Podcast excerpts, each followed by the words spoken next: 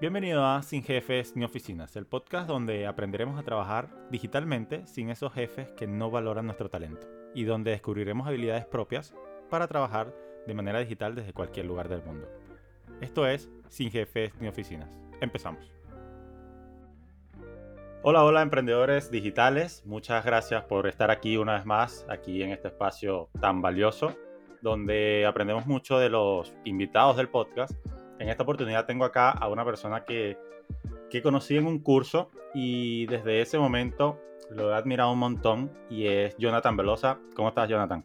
Hola, ¿qué tal? Gracias por invitarme a tu podcast. Bueno, yo encantado de, estar aquí, de, de, aportar un poco y de, y de tener una buena charla. Eso seguro que sí. Yo estoy contento de tenerte aquí. Bueno, eres una de las personas que más sigo así como, como en redes sociales y que estoy más pendiente del contenido que saca. Y yo sé que, que, aquí podemos sacar una conversación bien chula como para que, para que nada, para que la gente pueda aprender algo de, de ti y de, de, lo que podamos sacar, ¿ok? Claro que sí, así es. Eso es lo que estamos buscando. He invitado a un montón, o sea, no he invitado un montón de gente, he invitado a dos, pero he anotado un montón de gente para, para invitarlos y créeme que tú eres uno de los primeros de los que está hasta ahora con el tema del emprendimiento, pero personal porque ya invité a Dani y ya invité a Emma y ambos, bueno, tienen su parte, su agencia, su estudio. Tú no tienes aún nada de eso, ¿cierto? No. Tú eres tú ofreciendo tus servicios y ya. Sí, este, yo por los momentos soy, soy freelance, no tengo ninguna agencia, simplemente trabajo por mi cuenta, pero eh, bueno, para todos los que trabajan en este rubro digital, eh, nosotros no acaparamos absolutamente todas las áreas, o sea, me han venido clientes en los que quiere que se les trabaje no solamente diseño, no solamente gestión de marca, sino página web, eh, temas ya de publicidad ATL, eh, incluso BTL, que son activaciones ya presenciales, y obviamente son cosas que yo no, no manejo, y tengo ciertos aliados, ciertos profesionales que yo conozco especializados en esas áreas, de los cuales trabajamos esa, ese tipo de, de cosas eh, ya ya también en conjunto, ¿no? Los manejas como, como, como equipo, parte del equipo y tú como que... Sí, como si fueran colaboradores, por así decirlo. Eso, colaboradores, exacto. Por ejemplo, este, yo, yo soy diseñador, pero yo no sé, yo no soy animador. O sea, si ustedes quieren, si hay clientes que me han venido que quieren una animación, un video animado, de estos que, por ejemplo, los bancos eh, actualmente utilizan muchísimo este tipo de videos animados con muñequitos, etcétera este, Yo no lo hago, pero yo conozco animadores profesionales que sí los realizan. Entonces yo también hago esa cotización con mis colaboradores. Tú haces como ese servicio tercerizado, como que buscas como esos colaboradores que te ofrecen ese servicio para tú como que aumentar ese, eso ya ese, portafolio de servicio como que ofrecer al cliente. Ahora sí, tú eres diseñador, pero también eres marketer. Sí. Explícame eso. O sea, a ver, desde el, desde el inicio. Yo desde... Es que en realidad no se desliga mucho. Ahorita vamos a eso, mira. Eh, yo desde hace muchos años, yo trabajo en el área de marketing. Incluso antes de pandemia, yo soy freelance desde pandemia. Este, pero antes de pandemia yo trabajaba, yo duré cuatro años trabajando. Eh, llegué a ser, obviamente entré desde abajo, pero llegué a ser jefe de, de el departamento de marketing de un grupo empresarial aquí en, en Perú, en Lima, en donde yo me encuentro. ¿no? Okay. Yo empecé trabajando en marketing, como te comentaba. Llegó un momento en el que a mí me empezó a llamar muchísimo la atención el tema del diseño gráfico. Entonces, ¿qué hice? Yo me descargué Photoshop, me descargué Illustrator. Bueno, me descargué Photoshop solamente, pero lo hacía era por hobby, porque me gustaba mucho el tema de los fotomontajes. Entonces yo agarraba y hacía manipulaciones, me ponía que sí, luchando con un tigre, este, caminando en la, en la luna. O sea, me gustaba hacer esas cosas, era como parte del hobby. Incluso hice cursos de fotomontaje, fotomanipulaciones, mate painting, que es un proceso de creación este, que se utiliza mucho para estos carteles este, de otro mundo, así tipo eh, las películas, eh, no sé, esta de, ¿cómo se llama este actor? De Will Smith, en la que se queda solo en el planeta, que es con zombies, no recuerdo su nombre. Soy leyenda, ¿no? Soy leyenda, exacto. Este tipo de carteles, de exposiciones así de otro mundo se hacen con esa técnica mate painting. Entonces ah, eh, yo hice varios cursos, pero era simplemente por hobby. Pero llegó un momento en que la agencia, este, el diseñador salió por tema de reposo y entonces estábamos tercerizando los diseños y yo y empecé a hacer unos que otros diseños. Y de verdad que, no sé, me gustaba, etcétera. Así como por joda. Por joda, etcétera. Y ya después de, de, todo eso empecé a trabajarlo, empecé a trabajarlo poco a poco, empecé a ver, ya que a esto yo también le podía sacar provecho, al tema del diseño. Me gustaba, me entretenía, me gustaba, lo disfrutaba. Y bueno, llegó un momento en que ya lo empecé a trabajar. Y ya cuando entro en freelance, eh, con el tema de pandemia, ya inició trabajándolo, ¿no? Ya puedo ofrecer, ofrezco mis servicios, entonces ya aprendí otras herramientas como Illustrator, me capacité más en el área del diseño, pero como bien le digo, este, de hace, o sea, del 2020 es que profesionalmente yo trabajo diseño gráfico, pero eh, yo antes trabajaba, era marketing, yo era content marketing, o sea, desarrollaba todo el tema de contenido para una marca, las campañas que se realizaban y también eh, trabajaba el tema de las ads, o sea, el media buyer, el que hacía todo el tema de las pautas publicitarias y todo ese tema con las campañas que se desarrollan. Pero igual Marketer y publicista. Claro, yo era, o sea, yo en realidad era muy curioso, yo me involucraba en todas las áreas, o sea, yo al, al diseñador, yo le pasaba la grilla de contenido, pero incluso me gustaba buscar fotos de referencias y decirle, mira, yo quiero esta foto o, o, quiero una foto muy similar a esta, con el diseño, o sea, yo casi que le armaba el diseño. Entonces, eh, eh, con, el, con la parte audiovisual, con el departamento audiovisual igualito, yo me metía mucho ahí, me metía mucho en las activaciones BTL, en el PR, llegó un momento en el que yo hice el PR, que eran las relaciones públicas, o sea, a mí me gustaba muchísimo meterme en todos los departamentos, empaparme, porque yo soy de las personas que este, creo que eh, un profesional debe ser bien integral, claro, especializarte en un área, pero conocer lo más profundo todo el campo y lo que es el desarrollo o el marketing en torno a una marca lleva muchos, muchos aspectos y de verdad que hay que tratar de por lo menos conocerlo por encima todos. Claro. O sea, saber, tener una idea de que... Involucrarse en bastantes aspectos de de, cada, de cada área, por lo menos lo básico. Tener una idea de qué es lo que hace un filmmaker, tener una idea de cómo se edita en Premiere, tener una idea de cómo el, el diseñador gráfico desarrolla un flyer, por qué los colores CMYK. Así tú no seas diseñador gráfico, si tú trabajas en marketing, si tú eres community, tú tienes que saber cuál es la diferencia de un CMYK, cuál es la diferencia de un, RGB, por qué esto tiene que tener tales medidas, cuáles son este, las, medidas que tienes que dejar de margen. O sea, todas esas cosas deberían saberlo todos los profesionales, por lo menos por encima, porque es cultura de, tu trabajo. Y, eso te permite de que mm. nadie te agarre de sorpresa o que te agarre de decirte cosas que no son. Entonces yo era muy así, yo era muy curioso. Claro, que de repente también te metan así como, se dice, como gato por liebre y que de repente tú quedas así como que, ¿what? O sea, este me dijo esto y me lo creí. No, o sea, de repente, si tú investigas y sabes que eso es así, tú le puedes decir, no, mira, eso no es así. Eh, bajo mi humilde opinión, no es así. es de esta manera. Claro, y cuando yo obviamente era jefe del departamento de marketing, yo tenía que empaparme mucho más porque no quería que alguien me viera la cara. O sea, el, diseñador cuando mandaba imprenta, yo quería saber en imprenta qué papel utilizaban, cuál es la diferencia de los papeles, cuál era el costo. O sea, yo tenía que empaparme de todo. Entonces eso me abrió mi conocimiento eh, de verdad a otro nivel de decir, mira, yo, yo sé por encima de esto, ya yo sé también de esto, ya yo sé también de esto, tengo conocimientos previos, pero mm. no me puede estar mamando gallo, como decimos los venezolanos, en ese tema. Entonces así empezó con el tema del diseño gráfico, pero en realidad este, lo que yo hacía más era marketing. Y bueno, ha pasado tanto el tiempo y, han variado tanto las cosas que yo actualmente el contenido que desarrollo va más enfocado al diseño y muchos de mis clientes, mira, yo diría como que el 50-50 está entre marketing y diseño. Eso te iba a preguntar, exacto, ¿cuál, ¿en cuál punto, desde cuál especialista te ves tú más? O sea, ¿como diseñador o como marketer? Mira, en realidad ambas ramas me encantan y yo siento que tienen que, que sí están involucradas, aunque mucha gente diga, no, no puedes mezclar, no sé, papas con camote, pero yo siento que sí están relacionadas. ¿Por qué? Porque un, mira, un diseñador tiene que saber de marketing, tiene que saber teorías de marketing y un, y un marketer conceptos tiene que saber de diseño. O sea, es que sí lo tiene que saber.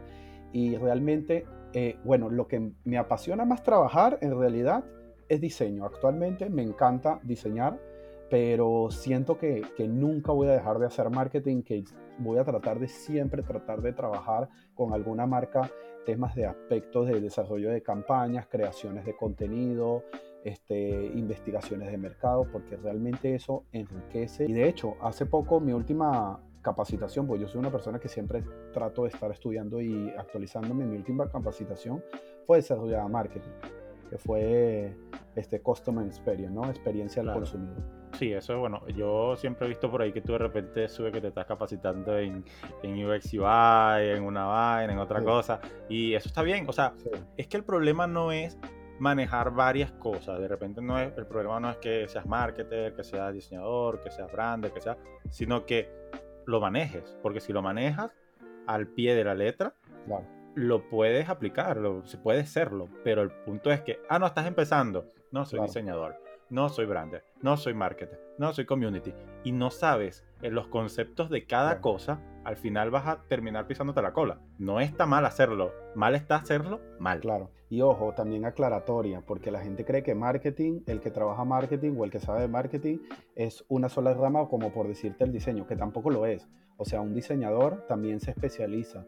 Puede ser en el tema de diseño de marca, puede ser en, en diseño de publicidad exterior, en ilustración, o sea, también hay, hay especializaciones, pero el marketing tiene muchas ramas, o sea, ahí yo, yo tengo eh, conocidos, tengo amigos que trabajan marketing, solamente el marketing tradicional, ATL, temas de televisión, temas de publicidad radial, temas de pancartas en, en avenidas, o sea, ese tipo de marketing. Y eso es marketing. Incluso nada más en el marketing digital también, porque hay, hay marketing digital en el, en el tema de social media, hay marketing digital también en el tema de SEO y SEM. Yo por lo menos de SEO y SEM sé lo básico. O sea, yo no, no, mira, desarrollame este, una, una campaña con keywords este, que puedas optimizarme el SEO y el SEM de una página web. Yo me quedo así como que, claro.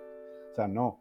Y eso entra en el marketing. Entonces, no es que porque trabaje en marketing sé todo del marketing. O sea, también hay sus especializaciones. Vuelvo, comento, lo que yo trabajaba en marketing era desarrollo de contenido, creaciones de campaña y el tema de la publicidad en ads. Ojo, ads solamente en Facebook e Instagram. O sea, Facebook Ads, Google Ads, tampoco soy especialista. Entonces, mm. hay muchísimas ramas que abarcan este, este mundo y, y, es imposible, que, o sea, ahí sí, yo te digo, es imposible que todo el mundo sea especialista en todo. No, y es que hay gente que, o sea, busca de repente, no, es que yo quiero ser el pro en ads. Ajá, pero en ads de qué? Puede ser ads de Google y vas a tener eh, como ese posicionamiento. Ah, no, pero es que yo quiero en Facebook porque todo el mundo está en Facebook. Bueno, pero allá hay una cantidad de gente ya haciendo un trabajo, un posicionamiento y tal, y de repente te puede ir mejor por Google. O sea, la cuestión está en que te guste lo que haces y en también buscar cierta diferencia en los demás. Porque también está de repente la gente que se especializa en identidades visuales, pero te puedes especializar aún más. O sea, puedes especializarte en identidades visuales para algo más. O sea, de repente identidades visuales para bancos. Entonces, ya ahí tú te estás diferenciando en cierta parte o especificando eh, tu especialización. Y entonces vas más allá. Siempre está un paso más allá. Yo, yo siempre le digo a la gente que llega a mí y me dice, no, pero es que quiero hacer esto. Bueno, pero ¿por qué?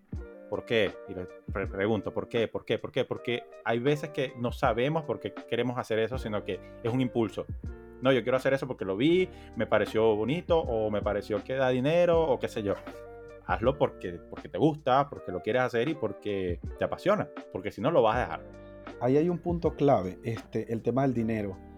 Ya, o sea, todo el mundo trata de, de estudiar o de trabajar en algo que te deje una remuneración económica en la cual esté satisfecho porque obvio, el dinero sí es importante para cubrir ciertas necesidades, sobre todo las necesidades de supervivencia básicas en la vida. O sea, cuando, cuando tú tienes dinero y cubres esas necesidades básicas, cubriste cierto estrés y bueno, lo mejor es, o sea, con el tema del dinero no da la felicidad, hay cierto punto, ¿no?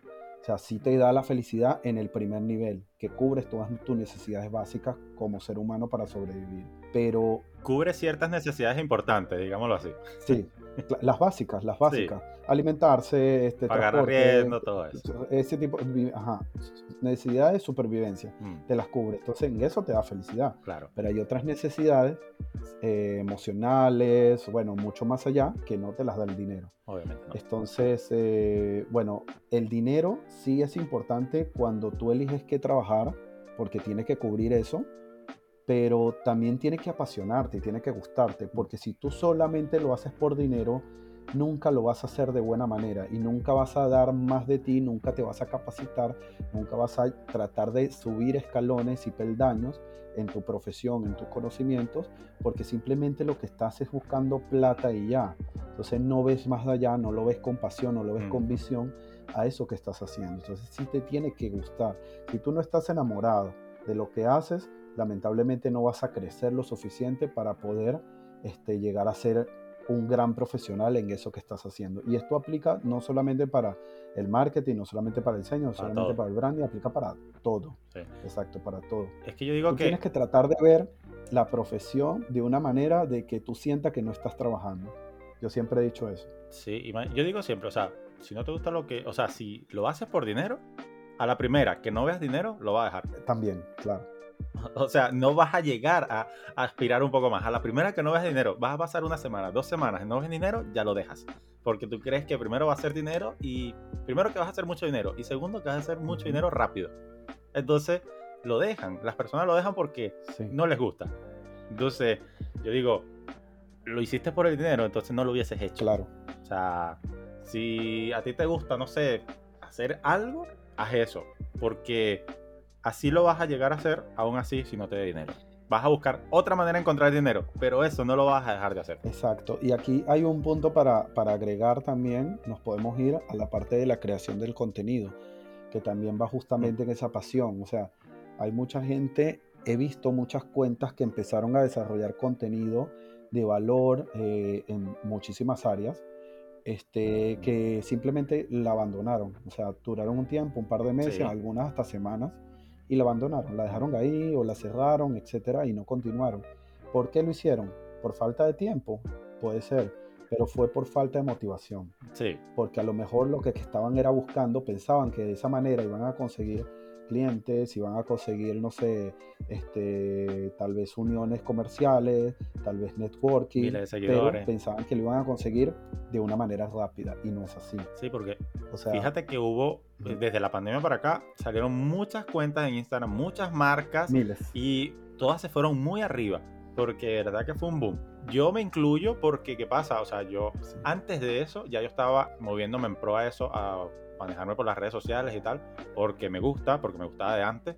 Yo antes me dedicaba a diseño de páginas web, pero de manera offline. Siempre como eh, con conocidos, eso me traían otros referidos y tal, y de esa manera. Y después yo empecé a como entrar en las redes sociales, pero fíjate que no. Y intenté un montón de cosas, compartir contenido, compartir frases. Yo, yo esa cuenta la he cambiado un millón de veces ya. Ya no sé ni cuántas veces ya pero no lo he dejado. ¿Por qué? Porque me gusta. Y hubo un momento que no le veía nada de dinero, pero aún así yo estaba ahí, yo seguía y porque me gustaba. Y ahora que le estoy viendo un poquito más de dinero, obviamente me gusta, me gusta más. porque sé que, sé que me está dando fruto y me está dando esa recompensa del tiempo que le di. Claro. entonces hay gente que no lo ve así. No, es que es difícil. O sea, cuando tú empiezas a crear contenido o a desarrollar una página, sea como marca personal, eh, redes sociales, no solamente en Instagram, cualquier red social, sea como marca personal o sea como marca corporativa, mucha gente cree que ah, ya la me la abrí, voy a empezar a postear y ya al mes voy a tener una facturación de tanto por ciento. No. o sea, mm, es bien difícil conseguir tu primer cliente, es bien difícil mm. fidelizar una comunidad, es bien difícil llegar a, a, hacer una love mark. O sea, hay procesos y por eso es que tú para iniciar tú tienes que tratar de tener un plan, así sea un plan pequeño, pero trata de tener un plan con ciertos objetivos a, media, a corto, mediano e incluso largo plazo y plantearte eso. ¿Para qué? Para que tú no lo abandones en uno o dos meses.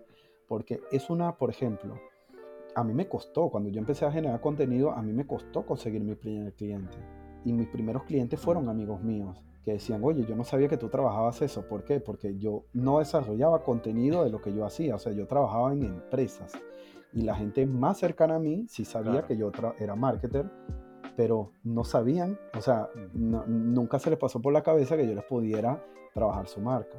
Y cuando yo empiezo a desarrollar el contenido en redes, primeros clientes fueron amigos que me dijeron, mira, voy a, estoy abriendo una marca, ayúdame, estoy abriendo una marca, estoy abriendo una marca. Pero si cuesta, o sea, mi primer cliente fuera de mi círculo o fuera de, de, de algún conocido, costó llegar.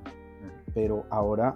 O sea, no, directamente de las redes sociales. Directamente de las redes sociales. O sea, no te digo que ahora me caen como pan caliente, ojalá fuera así. Cotizaciones sí, siento que me caen, me caen como pan caliente cotizaciones. O sea, casi que todos los días me cotizan, pero no todo el mundo es tu, no todo el mundo es tu cliente. O sea, eso lo sabemos. Claro. Al menos que tú quieras regalar tu trabajo, ahí sí todo el mundo va a ser tu cliente.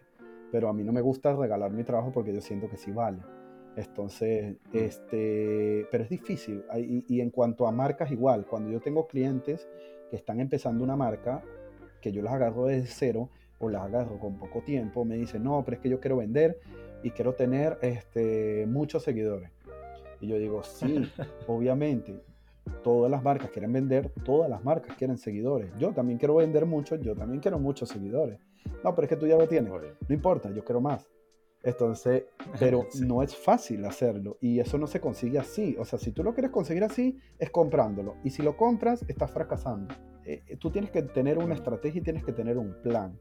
Cuando yo les digo todo eso, muchos, ay, no, que la ladilla.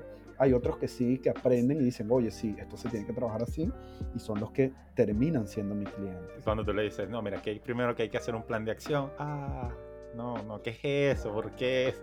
Yo quiero la vía rápida. No, mira, yo incluso, yo a los clientes, yo tengo clientes de o sea, yo les llamo diferentes niveles, ¿no? O sea, yo tengo clientes que solamente le hago grilla de contenido, tengo clientes que solamente les trabajo ads, o sea, las campañas, tengo clientes que les hago todo, o sea, todo, todo, todo. Los, los tipos no hacen nada, o sea, solamente me aprueban. Ah, sí, yo quiero esto. Pero obviamente cuando yo empiezo una marca de cero, yo, yo hago un estudio de mercado.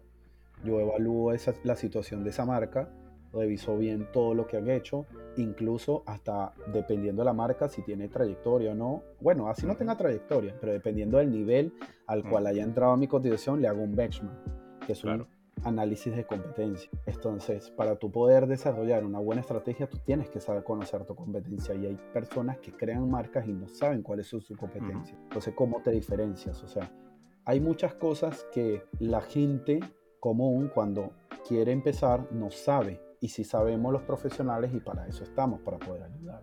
No es para quitarle la plata de la nada, no es para dejarlos en bancarrota, pero oye, se tiene que hacer. O sea, si tú trabajas bien, vas a ver frutos en algún momento. Claro. Obviamente no va a ser en el primer mes, no vas a tener una facturación este, del 100%, pero en algún momento va a llegar. Son temas, ¿no? Son temas que, que, sí hay que hablarlos muy bien y hay que saber explicarlos, sobre todo los. Sí, eh, explicárselo más que nada porque, o sea, creen que de verdad es como que un trabajo sencillo, un trabajo fácil y obviamente no es así.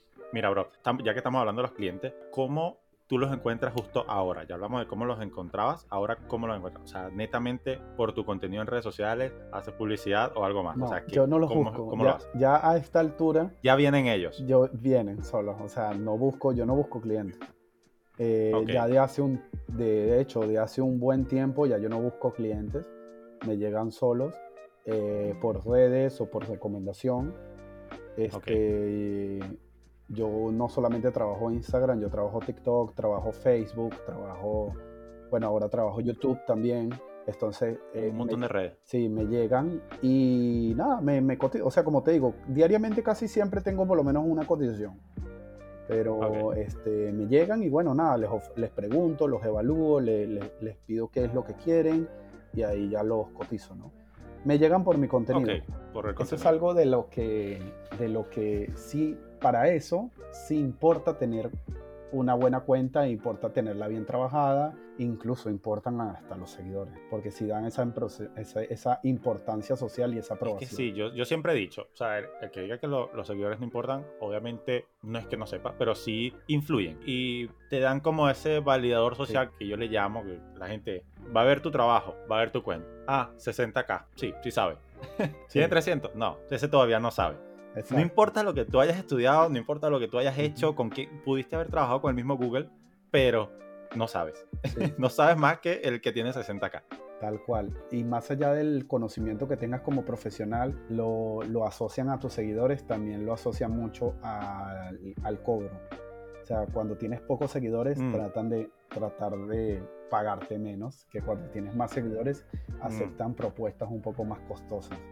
También eso va relacionado. Sí, Pero sí ayuda mucho los seguidores. O sea, los seguidores ayudan mucho en las redes sociales porque te dan una impre o sea, uno te dan una impresión social mucho mejor para los clientes, para el networking. O sea, obviamente los seguidores han hecho de que yo tenga eh, alianzas comerciales con Metricool, que yo tenga alianzas comerciales con Coder House. sí. O sea, yo tengo alianzas comerciales con marcas eh, transnacionales, o sea, marcas europeas, eh, Coder House que es argentina, por mis seguidores. O sea, porque tengo una comunidad de seguidores Claro. relativamente grande y obviamente eso hace de que, de que dé una buena impresión y ellos quieran llegar a ese público, ¿no?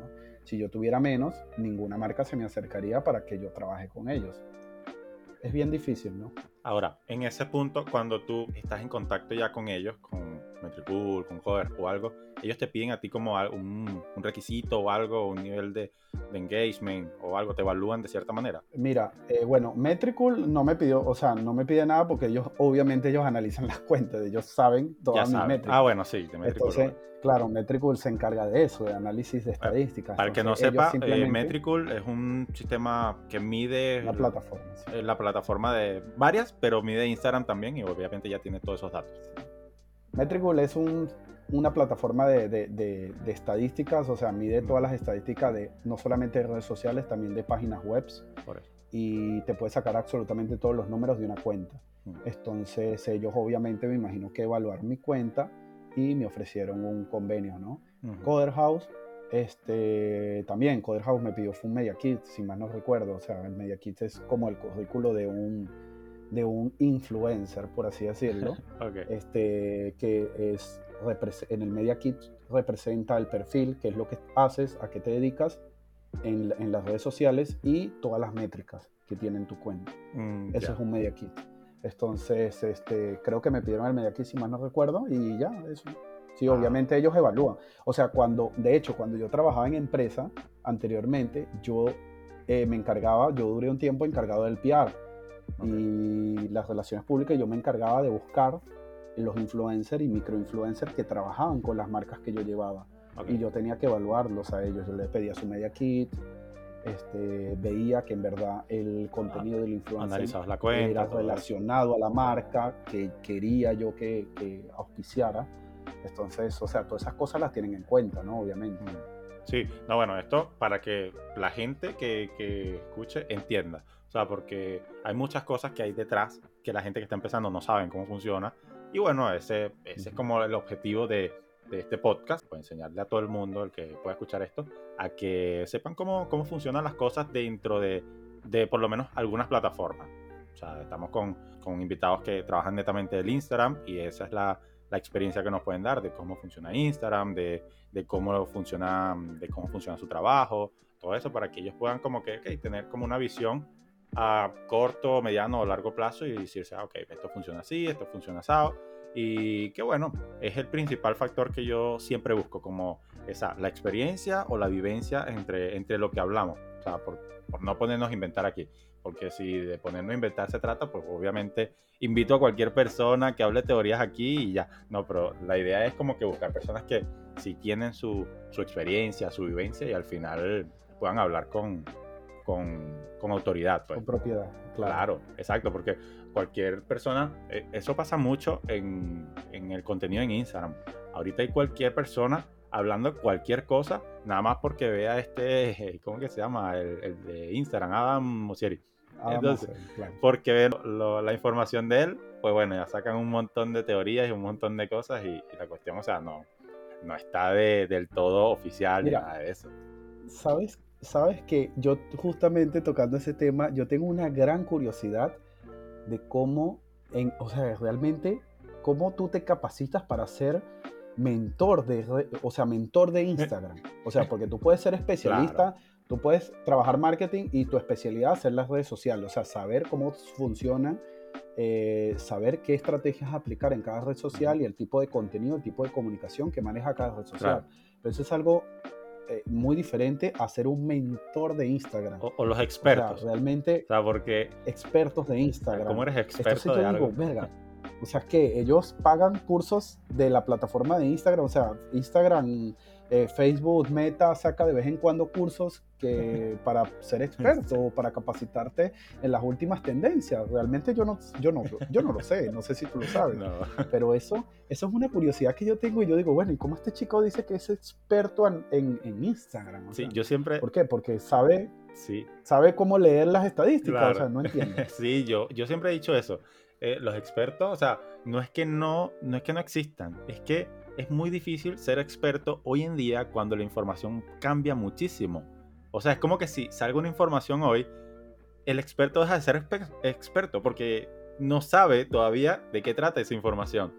Entonces, es algo como que, que tú me digas, no, yo soy experto de, de alguna red social antigua que ya cerró. Hi-Fi, ok, porque la red social ya cerró y tal, y tú la conocías de pies a cabeza y fuiste experto, pero de Instagram, hoy en día que que la información cambia tanto. Simplemente es, imposible. Claro, simplemente es que estás en constante aprendizaje. Comunicación, o sea, aprendizaje con, con, lo último que va saliendo y ya, pero que eso te vuelva un experto y tú, no sé, tú cobres por, por darte un curso de cómo manejar Instagram, o sea, me parece, o sea, eso por lo menos a mí no, no, no sé, no me agrada tanto, ¿no? Eh, sé que hay mucha gente así, de hecho, si un par que son así, pero bueno, ellos que en realidad a veces dan información que sí es buena, pero yo realmente yo creo que debería ir más allá, ¿no? No solamente cómo manejar Instagram, sino cómo manejar una marca en plataformas digitales, o sea, porque Instagram no lo es todo. Mm. Instagram es una plataforma pública, de hecho. Claro. Entonces, cómo manejarte en, redes sociales, porque base de mi contenido, o sea, de mi crecimiento, es justamente no quedarme solamente en una red social. correcto. O sea, sino tener varios, varios, varios canales de comunicación y todos esos saberlos entrelazar mm. para, que, para tratar de, de, poder crecer en todos. Entonces, son cosas que, que, tienes que hacer, ¿no? no solamente quedarte estancado en un lugar. Mm. Por otra parte, el, tú me dijiste que sabías ya antes del diseño marketing. ¿Cómo, cómo o dónde aprendiste marketing? O sea, pero desde el inicio. O sea, ¿tú estudiaste marketing o, o algo? ¿Qué? Sí, Sí, sí, sí llegué a estudiar marketing, este, hice varias especializaciones también, sobre todo en el, en el desarrollo de campañas de marketing eh, a nivel digital y especializaciones en, en estrategia de marketing. O sea, pero eso en instituto o no, o por tu cuenta. Claro, sí, en ah, universidad. Y te, titulaste, o sea, eres titulado en marketing. No, no licenciado, o sea, no, no, no, no tengo la licenciatura de marketing, eh, negocios y marketing. Bueno, hay, varias, hay varios tipos de licenciaturas de marketing, pero yo no tengo la, la, licenciatura, sino que tengo especializaciones. O sea, especializaciones en marketing digital, ah, especialización en estrategia de marketing digital, sobre todo en digital, pues yo siempre trabajé fue el desarrollo de marketing digital, o sea, campañas digitales eh, dirigidas a, en redes sociales. siempre fuiste en ese, en ese no camino. iba mucho a tele, Claro, el tema de marketing tradicional y todo eso lo tengo es por conocimientos de trabajo laboral. Eh, pero también más allá de los estudios, eh, que sí estudia presencialmente en universidades, eh, yo siento que lo que también me ayudó muchísimo fue el trabajar en agencias. Sí. Porque te fogueas con, con, gente que también está en el rubro, que tiene muchos años en el rubro. Pero fíjate que yo intenté, entrar en como tocar la puerta en agencias, más que todo cuando era eh, diseñador web. Pero, bro, eso era un, dolor de cabeza. O sea, el aprovechamiento que, tienen esas agencias, bueno, algunas, no todas, obviamente. Pero el aprovechamiento que, tienen esas personas es demasiado. Porque me decían algo así como que, no, mira, tienes que trabajar de esta manera, con, estas herramientas. Eh, y yo, ok, está bien. Y, y cuando de repente pregunto cuánto el pago o algo, el tema era como que si yo tenía que sacar como 5 web al día. Y yo, ¿pero qué? Imagínate, si yo, yo para sacar una web, o sea, no es que no la pueda sacar en un día. Sí la puedo sacar en un día, pero no por ese dinero. Y menos 5. O sea, eh, bro, explícame porque de verdad no, no tiene ni pies ni cabeza. Claro. Hay niveles, por lo menos yo en Lima, eh, yo me encuentro en Lima y aquí las agencias de publicidad, de marketing, son, son básicamente como un núcleo, ¿no? O sea, son bien, bien, este, bien cerradas y ya ahí como que toda esa gente se conoce, es bien, muchas veces es bien difícil entrar siendo nuevo, sin conocer a nadie, todos son amigos, eso es, es, como una, una, comunidad. No le diría secta, pero a veces puede, puede llegar a serla. pero puede llegar a serla muchas veces, pero eh, también se fija mucho en dónde estudiaste. Yo por lo menos tuve que hacer especializaciones aquí en, en, en Lima, tuve que hacer especializaciones en una universidad llamada UPC aquí, que es una universidad muy buena, que tiene, tiene cierto prestigio en, esa, en, en, en lo que es, en lo que, es este, publicidad, eh, marketing, todo este tema, para poder, para que también mi título pese, porque sí hay que tener buenas, o sea, hay que tener estudios para poder entrar en... buenas referencias, y buenos estudios para poder entrar en agencias puede que no tengas, como, como te dije, puede que no tengas la licenciatura de cinco años como la tengo yo, pero sí hay, hay especializaciones y diplomados que te duran seis meses, que te duran un año, que te duran año y medio, que la gente hace y son, claro. son especializaciones. Bien dicho, la carrera larga siempre te da muchas cosas. Las especializaciones van directo al grano. Entonces sales con el conocimiento ya, directo. Y yo hice varios de esos especializados. Entonces yo entré a agencia, trabajé en agencia, conocí gente relativamente importante, o sí, hasta importante.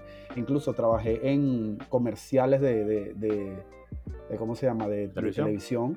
con directores de cine. Mira. sí, sí, sí llegué a, a, a foguearme con gente chévere y obviamente eso amplía muchísimo el espectro eh, laboral y, de conocimiento que tú puedas tener. Sí, no, claro, y el posicionamiento que puedes llegar a tener de manera online y offline también, porque de repente te, te, te mencionan y tal, mira, yo trabajé con esta persona, esta es buena, y por ahí vienen más trabajo, obviamente, porque el de boca en boca es mucho más efectivo que el, el, digital, que tú de repente puedas como compartir algo y, y te vea un montón de gente pero que alguien te diga, no, mira, esa persona es buena, ya eso vende mucho más. Sí, incluso yo fui parte, que es algo lo cual yo no le he mencionado a casi nadie, yo fui parte de un proyecto eh, en pandemia que llegó a patrocinar el gobierno aquí de Perú, porque era una, era una, una nueva tecnología de pagar eh, los pasajes de micro, o sea, de, buses, este, estos buses urbanos, con, a través de un lector de código QR que eso aquí no había sido implementado. Así no habría contacto mm. físico de un billete con un cobrador, con un chofer, y no habría modo de contagio del COVID. Del, COVID ¿no? Entonces, yo trabajé en un proyecto de eso que llegó a ser este, patrocinado por el gobierno, y es un proyecto grande. ¿no? Mira, esas son cosas que... Eso es currículum, ¿eh? eso es currículum. Claro, eso va para el LinkedIn. No, es que está en el LinkedIn. De hecho, por esa... claro. Por, eso, por, ese, por ese aspecto en el LinkedIn me han contactado también. LinkedIn también trabajo, de ahí me han contactado. He hecho buen networking en LinkedIn. Sí, no, por eso. O sea, hay mucha gente que pide ahora LinkedIn. No, pásame tu perfil de LinkedIn para ver qué es lo que tú has hecho, qué es lo que tú has dicho y tal y el currículum ya, eso, no, eso es para, para, la calle. Pero en lo digital, mira, pásame tu perfil. De hecho, tengo que pulirlo porque eso está más viejo ahí, eso está llevando polvo, eso está eh, olvidadísimo. Pero sí tengo que ponerme al día con eso porque es muy importante. Sí, para el trabajo corporativo, este, trabajar en empresas, trabajar en agencias es muy importante el LinkedIn. Muy, muy correcto. Bro, y también el. Estamos hablando ahorita de eso por parte de las páginas web, estas de donde se publican cosas. O sea, tú, tú has estado allí, las has visto. ¿Qué perspectiva o qué opinión tienes de ellas? Puede ser una buena opción cuando estás iniciando, sinceramente, pero yo por lo menos nunca entré y de verdad nunca entraría. O sea, no lo veo por lo menos así como están. Tal vez si llega otra de otro estilo, sí, pero así como están, no, no entraría. El, el mayor problema de ese es que de repente muchas personas se creen dueñas como de su proyecto. O sea, en parte son dueñas de su proyecto, pero como que, no, mira, yo tengo, yo quiero hacer una página web y tengo 100 dólares. Y son todos matándose por esa página web, por esos 100 dólares. Pero en parte es bueno porque tú te, tú te metes, tú haces tu proyecto, tú te fogueas de una, de una directamente con el cliente, vas aprendiendo de tú a tú y de repente después ahí te posicionas, sacas portafolio y eso. Claro, lo que pasa es que también hay páginas de esas. Tú sabes que sucede mucho, que hay muchos mm. empresarios que se encuentran en países eh, desarrollados donde las monedas son más fuertes, Estados Unidos, España, eh, Francia, Italia, incluso países más allá, no sé, Japón, Asia, Australia, en donde la moneda es más fuerte que aquí en Latinoamérica, y ellos siempre, siempre buscan que los profesionales que les trabajen sus marcas sean latinos, aquí en Latinoamérica. pero porque tú has te preguntado por qué lo hacen. Me imagino que es por temas económicos.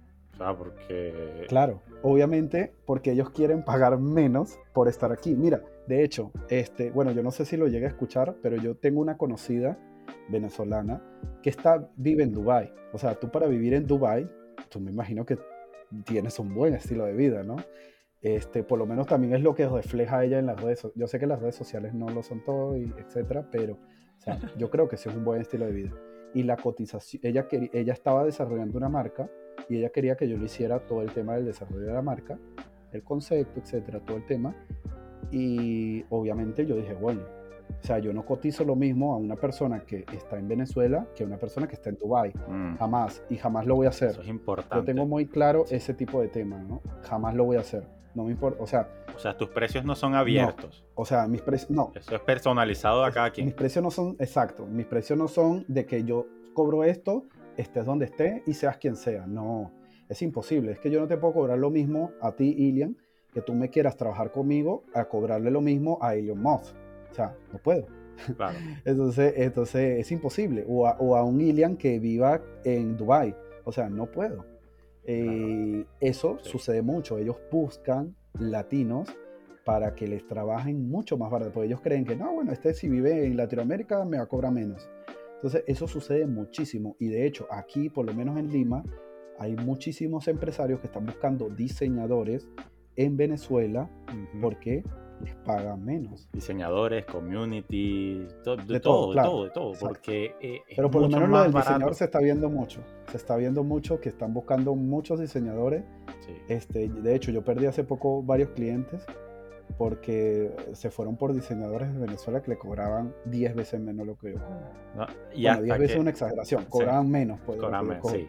Pero hay, hasta que los diseñadores en Venezuela se se rechen y empiecen a cobrar más. Cuando empiecen a cobrar más, ya tú vas a ver.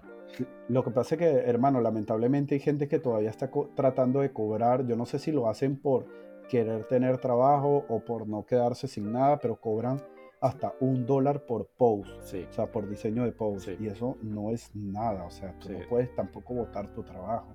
Correcto, eso sí me, me, ha pasado, o sea, que de repente yo cotizando como para algunos clientes o algo, eh, yo no es que busque esa fuerza laboral allá, sino que de repente busco apoyar amigos que estén allá, que sean diseñadores y todo eso, y trato siempre como de, de buscarlos a ellos para darles ese trabajo. Entonces cuando me dan los precios, yo le digo, bro, es poco.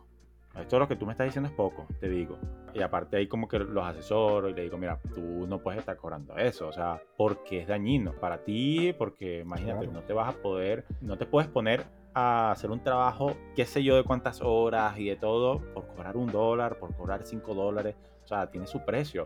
O sea, busca, e investiga y, y, pásame eso de nuevo. Le dejo esa tarea, pásame eso Obviamente el precio también va relacionado mucho al conocimiento y la experiencia que tú tengas. O sea, yo, no, yo obviamente no cobraba lo mismo al principio que ahora, porque al principio yo no había trabajado en proyectos o con marcas grandes como ya lo he hecho ahora. Entonces, mm. este, por ejemplo, el, haber trabajado en ese proyecto que te dije, que fue patrocinado aquí, o sea, fue, fue ganador de un concurso y patrocinado por el gobierno de un país, obviamente eso amplía mis conocimientos, me lleva como a un siguiente puesto y, y, y todo eso va reflejado en lo económico, pero este, tú también tienes que ser consciente, o sea, no cobrar de más por cobrar, sino consciente a que tu trabajo vale eso y tu experiencia también vale eso. O sea, no simplemente porque quiero cobrar bastante y ya. Pero, ¿qué sucede? El, el valor monetario de tu trabajo también va relacionado a los clientes que atraes. Eso también lo he visto mucho. Cuando tú cobras muy poco, nunca vas a atraer clientes realmente buenos y que, o sea, te puedes atraer marcas relativamente grandes, pero es por lo baratero. Sí. Pero nunca te van a tomar en serio como que, wow, este es tremendo profesional porque simplemente estás cobrando poco. Esa etiqueta nunca te la vas a... Sí, nunca te vas a sacar la etiqueta de que eres un de que eres un nuevo, de que, ah, mira, este es un baratero, este es un nuevo. No, y es que las marcas reales, o sea, las empresas reales, o sea, nunca se van a fijar en alguien así.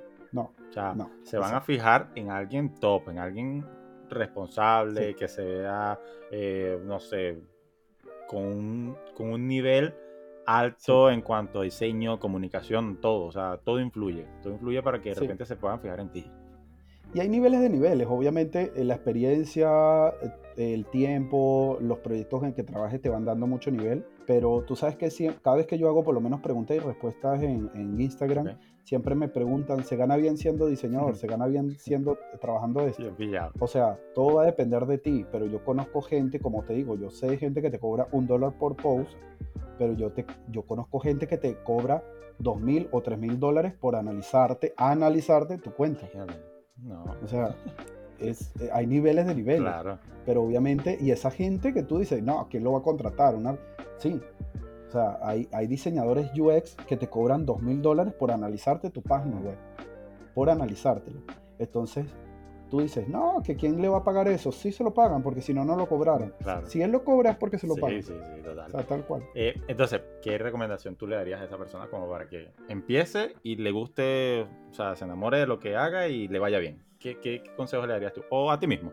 ¿Qué, ¿Qué, le dirías a ti mismo cuando estabas empezando? Con todo el conocimiento que tienes ahora. lo que pasa es que, claro, lo que pasa es que cuando yo empecé, mira, cuando, en el tema laboral, lo voy a poner en dos puntos. En el tema laboral, cuando empiezas, siempre trata de este, no quedarte con lo que te dicen los demás, no quedarte con la primer, primera impresión o, la primera cosa que buscas de información, sino investigar mucho más, buscar muchas fuentes, no quedarte solamente con una, porque eso, eso va a hacer que te cuestiones en realidad a ese resultado. Mira, cuando uno crea campañas con marcas, hay muchísimas cosas que hay que evaluar. Y bueno, tú como profesional de brander lo sabes, porque la comunicación de una marca tú tienes que tener mucho cuidado como cómo comunicas y hay muchas cosas que hay que evaluar antes de tú sacar una campaña. Entonces tú no puedes simplemente basarte en una sola fuente, tienes que buscar muchísima información y hacer planes de acción. O sea, siempre tratar de hacer planes de acción a corto, mediano y largo plazo, porque eso te va a permitir de no abandonar el proyecto. ¿Por qué? Porque tú dices, bueno, yo en corto plazo, no sé, un mes, dos semanas, yo quiero lograr tal, tal KPI, tal objetivo ya, pero a mediano plazo, que son tres meses eh, o seis meses, quiero lograr tales. A largo plazo, que es después del año, sobre todo yo lo veo así, hay profesionales que lo ven de otra manera, yo quiero llegar a tal nivel y tener tales KPIs cubiertos. Tú siempre tienes, eso te va a eh, evitar abandonar el proyecto y eh, fracasar. Eso te va a evitar todo. Cuando trabajas y cuando incluso cuando trabajas para otra marca y cuando trabajas para tu marca personal también. O sea, eso te va a evitar todo ese tema de fracaso, de frustración. Yo sé que muchas veces eh, cuesta, sobre todo para los creadores de contenido, desarrollar una publicación. Hay gente que tarda horas desarrollando un video, desarrollando un carrusel. Yo, bueno, he agarrado como una, no sé si es una magia o algo que yo te hago un video en 15 minutos, 10 minutos. Pero pasa ese, dato, pasa ese dato porque yo duro como dos horas haciendo un reel, bueno. Hermanito, yo el contenido lo creo así, o sea, flash. Realmente. ¿Cuál es ese proceso creativo tuyo para, para contenido? A ver, cuéntame. Yo Reels lo creo en, o sea, lo grabo y lo edito en 15 minutos máximo. 20 minutos si lleva muchas cosas, mucho. O sea, grabarlo y editarlo. Eso. Eh, ahí obviamente la idea obviamente va aparte, ¿por qué? Porque mucha gente, o sea, yo no cuento la idea este, dentro del dentro del proceso de creación del tiempo. ¿Por qué? Porque las ideas yo generalmente se me vienen en la noche o durante el día. Se me vienen mucho las ideas en la noche, durante, durante jornadas laborales o conversaciones tal cual como la estoy teniendo ahorita contigo o incluso en mis vacaciones, mis ratos libres cuando estoy pasando un domingo, eh, no sé, por ahí paseando, cenando, etc. ¿Qué hago? Yo anoto esa idea. Yo anoto todas esas cosas en, el blog de mi teléfono y luego cuando me siento a desarrollar el contenido ya yo tengo la idea y entonces, boom, la lanzo. Hago el video, eh, si es un tema de diseño, bueno, grabo la pantalla, papá, lo paso al teléfono y, los videos de, para redes de Instagram, Facebook, estos, yo los edito en mi teléfono, los videos de YouTube, si me lleva más tiempo, los edito en, en Premiere. Pero este, yo, o sea, los videos, un Reels, un video para Instagram, yo te lo hago en 15 minutos. O sea, grabado y editado, súper rápido. No me lleva mucho el crear contenido. Por eso es que yo siento que soy de los pocos creadores actualmente que saco publicaciones. O sea, por lo menos yo saco 3, 4 semanales. A veces hasta me, a veces agarro y me lanzo una pausita. Pero yo fácilmente yo te puedo sacar como el, el 100 por challenge de Daniel. Publicaciones todos los días. Si yo quisiera lo hiciera. Pero trato muchas veces de no saturar. Entonces, lo hiciera porque tengo tiempo de hacerlo, o sea, sí me da el tiempo, eh, pero trato de no saturar y por eso no lo hago. Pero bueno, tengo como ese don, esa magia, no sé, de poder crear contenido rápidamente. Y eso me ha ayudado muchísimo porque me da mucho tiempo para mi espacio personal y para el trabajo que tengo, que obviamente Instagram no me paga, me pagan son mis clientes, que los consigo a través de las redes, sí, Una consecuencia. pero tengo que hacerle los trabajos a ellos, claro, tengo que trabajarle sus marcas. Mm. Entonces, por lo menos hoy yo no he hecho nada de contenido, hoy no he trabajado nada, pero he durado todo el día trabajando en los proyectos de clientes, o sea, no he hecho nada en mi cuenta. Es, es que también cuando, me imagino, que tú habrás ya desarrollado cierta habilidad al momento de que, ok, vino el primero, vino la primera, esa, esa primera fase de, ok, puedo hacer esto rápido, vamos a ver si lo hago rápido, tal. Entonces volvió el segundo, volvió el tercero, y ya se creó una habilidad y una rutina y una manera de hacer las cosas. Sí, tal cual. Entonces, el que tarda mucho tiempo, tarda mucho tiempo y tarda mucho tiempo y ya cree que eso es lo que es. Lo que es. Yo he tratado como, sí, también de hacer eso que tú haces, como que anotar todas las ideas que me llegan, tal, y después como que, ok, vamos a hacer algo. Y ya el proceso es más rápido, porque tú constantemente estuviste maquinando, estuviste pensando qué era lo que podías hacer, lo anotaste y cuando viene el momento de producirlo es más, más rápido, eso sí. Claro, porque no solamente son la idea, es también, en el caso mío que yo desarrollo, yo me fui más al audiovisual. Yo, el, ahorita yo creo que el 100% de mi contenido es audiovisual. Yo tengo tiempísimo que no saco un carrusel. Imagínate. Porque pues me gusta más ese formato y me ha resultado más. Y yo no solamente te, te desarrollo la idea, o sea, de la temática que vamos a hablar, sino también las escenas. Mm. Porque yo incluso hago mi contenido, mucho de mi contenido es utilizando algo de memes, algo de chistes, viéndole el, lado humorístico. Y yo te armo las escenas y todo. Entonces yo nada más para grabar ya es rapidito y para editar igual. Pero lo que dices tú también mucho la habilidad, pero yo siento que sí tengo habilidad para... Por eso es que yo amo lo que hago, porque ah. yo tengo mucha habilidad para lo que hago. Mira, cuando yo hice mi... Yo actualmente tengo ya ocho videos en YouTube y cuando yo hice mi primer video de YouTube y lo edité, fue la primera vez que yo usaba Premiere. Y tardé tres horas en editar mi primer video de YouTube de 11 minutos. Ahorita, ya en mi octavo video, yo tardé 40, entre 40 y 50 minutos. Ah, yo optimizaste los tiempos. O sea, tres veces menos. Sí. Y va a llegar el momento que sea media hora.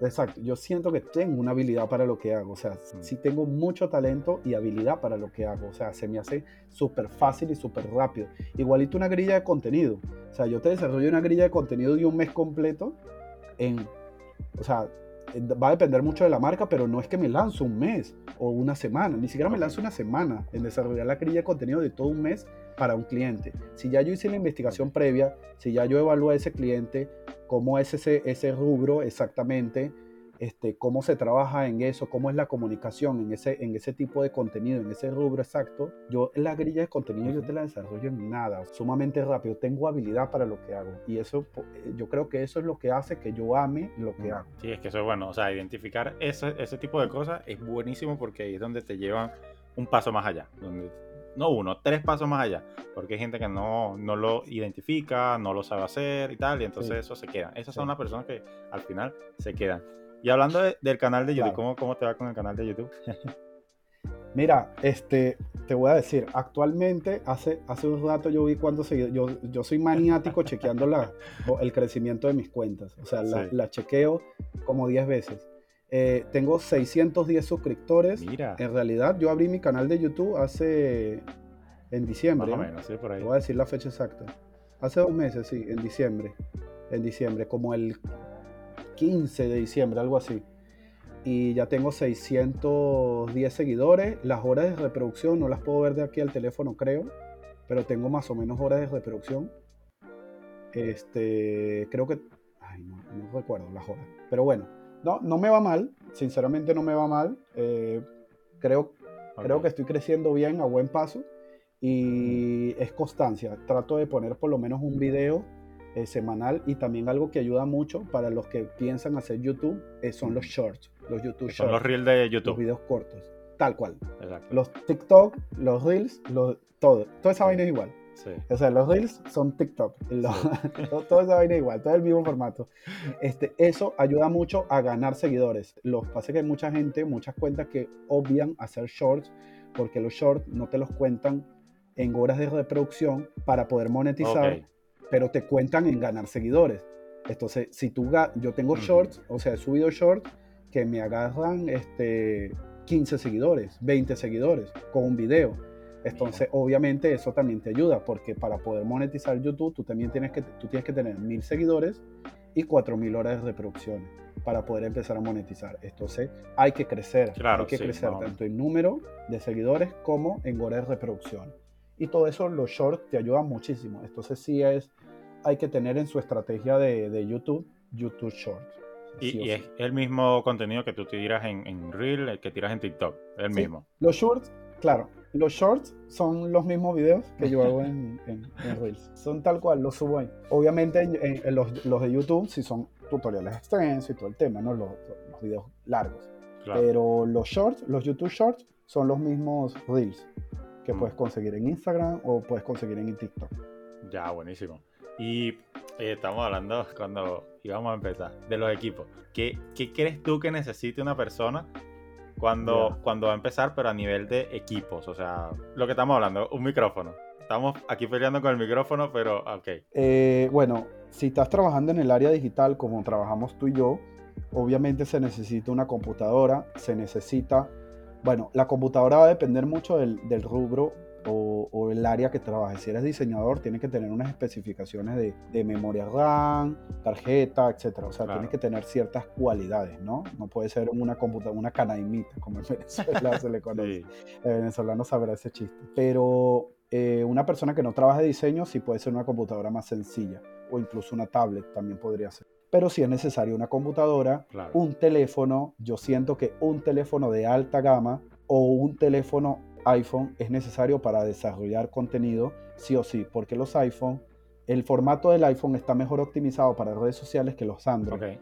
¿Por qué? Porque iPhone es una sola plataforma, en cambio iOS es, un, es, un- es una plataforma, es un sistema operativo. Los programadores cuando optimizan las, las aplicaciones, lo optimizan según los sistemas operativos. Entonces cuando optimizan iPhone, es una sola pantalla, es un solo sistema operativo. Cuando optimizan Android, son un montón de marcas. Son muchas pantallas. Son muchas marcas, muchas pantallas, muchas resoluciones.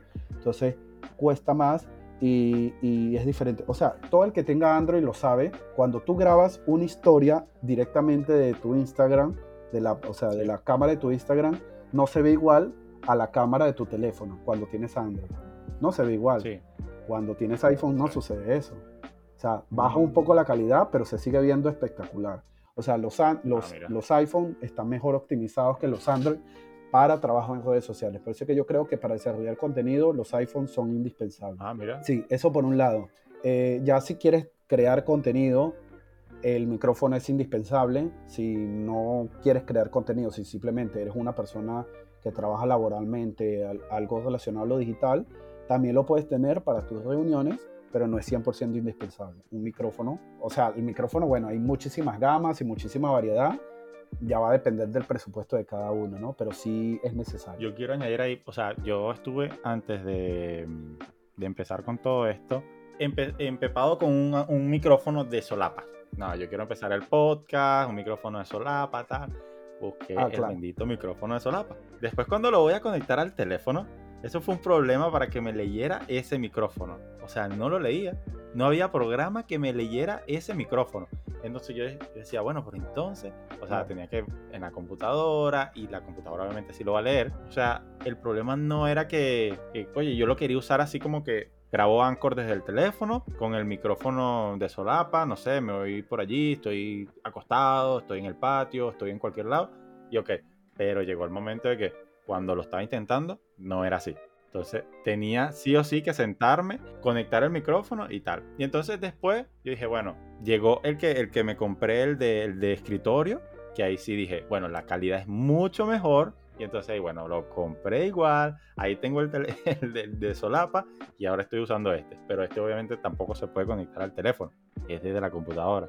Entonces, bueno, es un montón de, de cosas que tú también tienes que como investigar antes de comprar, porque mucha gente compra así. Ya. hay que adecuarse, o sea, hay muchísimos eh, micrófonos, muchísimos eh, pantallas, muchísimas mouse, muchísimas laptops con diferentes especificaciones y va a adecuarse a lo que tú necesites. Realmente tú tienes que saber, según lo que tú trabajas, qué es lo que necesitas y qué se adecua a ti. Claro. Igualito con el tema de la pantalla, ¿no? Si eres diseñador, una pantalla IPS es súper buena, pero va a depender de lo que tú necesites. Este, hay muchísimas cosas, ¿no? O sea, pero lamentablemente este, no se puede escapar, o sea, no es capricho de que la gente quiera un setup equipado porque realmente te ayuda muchísimo en el trabajo. O sea, la fluidez del trabajo es mejor, eh, te sientes más o menos trabajando con buen equipo, pero es inversión, o sea, es inversión que tú tienes que hacer, estas cosas no son baratas. Eh, no son juguetitos, o sea, son cosas que cuestan dinero, cuestan esfuerzo, pero sí hay que tenerlas cuando, sobre todo cuando creas contenido. Una buena computadora, un buen micrófono, eh, tienes que adecuar también un espacio este, chévere de, trabajo, o sea, tienes que... Para que te sientas bien. Sí, no, y, y, también si haces video, por lo menos yo que utilizo mucho formato de video, yo te, o sea, tengo luces, tengo tengo cosas. Ah, no, tú tienes un universo en tu cuarto. no, tú tienes una galaxia. Claro, es que tengo un proyector de galaxia, tengo una lámpara lunar, o sea, tengo, tengo, un, tengo un mousepad grande de toda la mesa este, con RGB, tengo una silla gamer, con, o sea, tengo obviamente equipos que me ayudan visualmente a ver más estético también el video y todas esas cosas hay que tenerlas en cuenta. O sea, la imagen cuando tú eres una marca personal, tú desarrollas contenido y tú tienes una marca personal, tú eres una marca personal, yo también lo soy, tú tienes que desarrollar una imagen adecuada a eso y tienes que proyectar. que vaya acorde. Claro, y tienes que proyectar la imagen que de verdad quieres dar. Entonces, eh, el aspecto físico, cómo hablas, cómo te expresas, cómo es la ambientación de tus videos, cómo es la edición de tus videos, todo eso va en comunicación de tu marca. Y, y, y eso y eso importa muchísimo. Entre más profesional se vea tu imagen, entre más profesional se vean tu video, entre más profesional se vean tus fotografías, este, obviamente la marca eh, se ve mucho mejor. Yo por lo menos... Va a entrar más por los ojos. Claro, yo por lo menos este fin de semana, el, el sábado, me hice una sesión de fotos y que me la acaban de entregar. O sea, ya cuando escuchen este podcast, ya, ya si entran van a mi perfil, ya van a ver algunas fotos. Ya vamos a ver el spam. Claro, porque he cambiado, voy a cambiar también un poco mi imagen, mi foto de perfil, o sea, fotos más profesionales, no tomas con el teléfono. Entonces, todas estas cosas añaden un plus a tu, a tu marca personal. Pero fíjate que, o sea, voy a, voy a añadir aquí un paréntesis grandísimo, porque, o sea, es recomendable, pero no indispensable. Ah, no, claro, obvio, pero eh, yo estoy hablando también de cuando, a medida que tú vas creciendo, tú puedes empezar creando contenido con un teléfono. Exacto. Yo empecé creando contenido, bueno, cuando yo empecé a crear contenido ya yo, yo tenía un iPhone y no, no, tenía el mismo que tengo ahorita, mm. este, pero tenía un iPhone, eh, no era tampoco tan antiguo y claro, yo lo que hacía era grababa, o sea, yo lo ponía en el chifoniel de mi cuarto, con ni siquiera un trípode y yo lo ponía sobre, o sea, recostado de un vaso y me ponía frente a la cámara a hablar. Y eran feísimos, o sea, e, editaba feo. Todo por el eso, tema. por eso. Obviamente tenían la, eh, tenía, bueno, eso sí, tenía esta misma computadora, este, pero obviamente no tenía una imagen tan adecuada, o sea, no me hacía fotos, no hacía nada de eso. Y, y yo empezaba nada más con eso, pero mm. yo no tenía las luces, yo no tenía el setup, yo mira, es más, te digo, cuando yo empecé este, a trabajar de mi casa, yo trabajaba con la lacto en mis piernas, en la mesa, o me iba a la cama a trabajar con la lacto en mi acostado con la lacto o en la mesa de, mi comedor. O sea, yo no tenía un escritorio, mm. porque yo trabajaba en una, en una oficina, yo no tenía escritorio en mi casa. Después yo me fui comprando mi escritorio, me fui acomodando las luces, eh, todo el tema de, o sea, todo lo que fui necesitando después. Cuando eh, empecé en YouTube me compré mi micrófono, o sea, tú te vas adecuando los recursos a tus necesidades y a lo que vas necesitando.